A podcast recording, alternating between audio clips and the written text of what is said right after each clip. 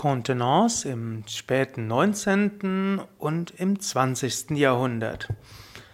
Hallo und herzlich willkommen zur 92. Ausgabe des Yoga Psychologie Podcasts, des Podcasts rund um Psychologie und Yoga.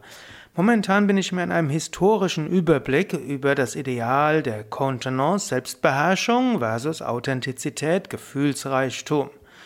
Kontenance versus Ausdrucksstärke, Selbstbeherrschung versus Authentizität, Coolness versus Begeisterung und gerechtem Zorn, das sind Pole, die seit alters her gelten und die bis heute nachwirken. Das letzte Mal hatte ich ja über hm, die Gegenpole Aufklärung und Romantik gesprochen, zwei Epochen, die bis heute nachwirken.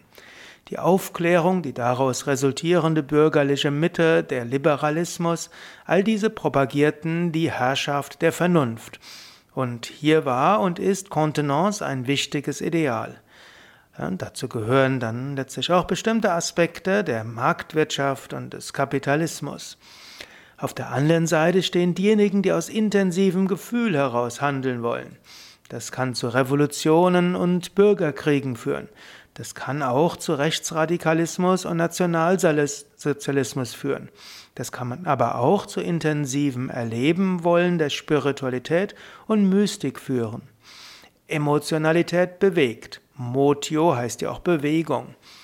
Wenn aber Revolution hauptsächlich auf der Emotionalisierung der Massen beruht, führt das häufig zu Gewaltexzessen. Wenn Revolutionen Emotionalisierung mit Vernunft und Gewaltlosigkeit verbinden, können sie erfolgreich sein, wie zum Beispiel der Fall der Mauer 1989. Ich möchte hier noch gleich zu, über, eine, über weitere gesellschaftliche Bewegungen sprechen, die auf unterschiedliche Weise in dieser Polarität Vernunft, Kontenance, Selbstbeherrschung versus Emotionalität, Authentizität und Rausch stehen.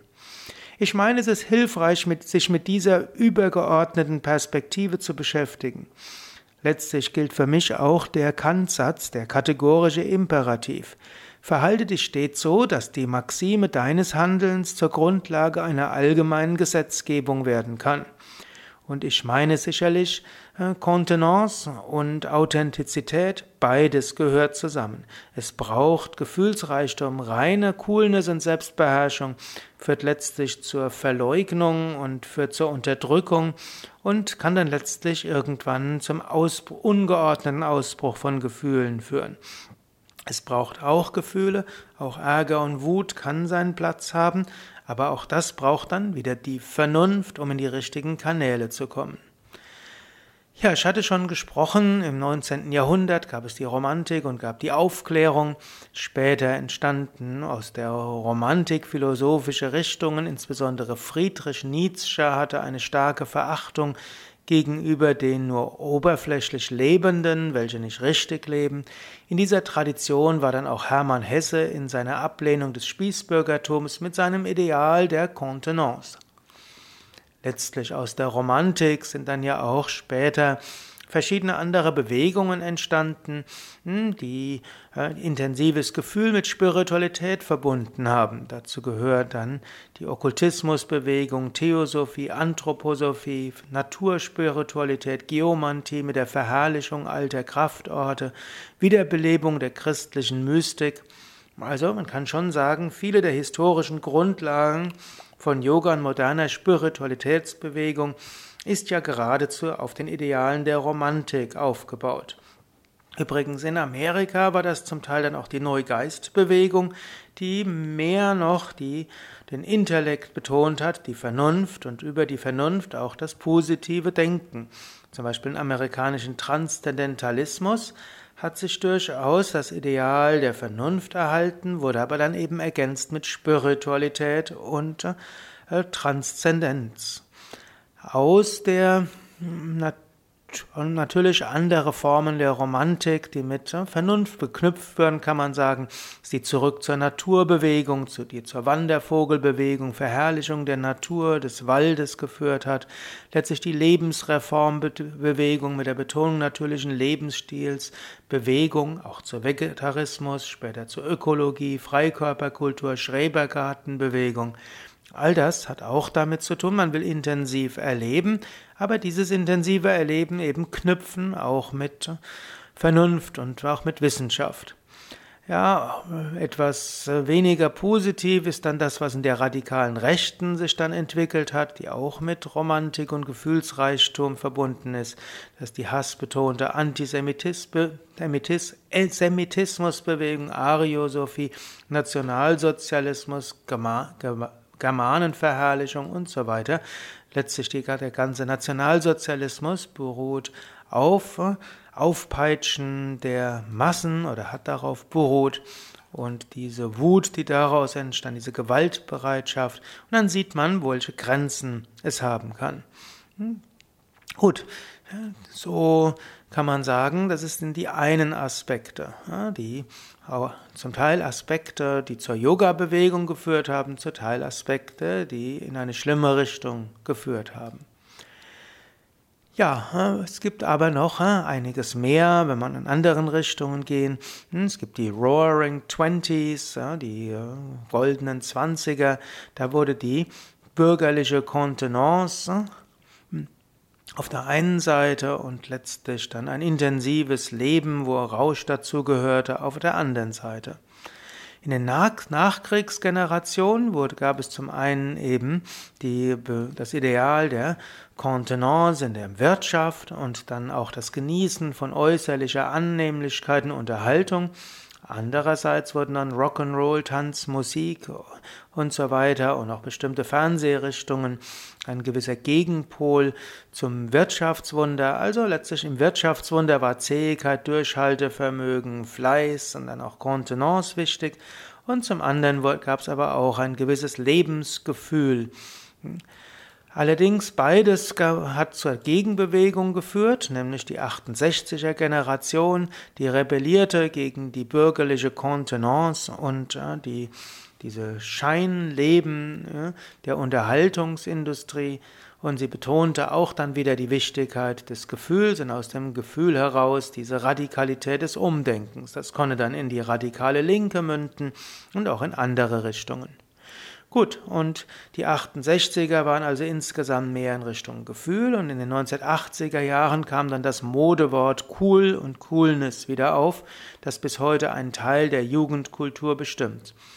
Und so auch heute die Jugendkultur, zum einen wiederum intensives Erleben und das Rauschhafte, das Dionysische und andererseits das äh, Ideal der Coolness und der Selbstbeherrschung und so weiter.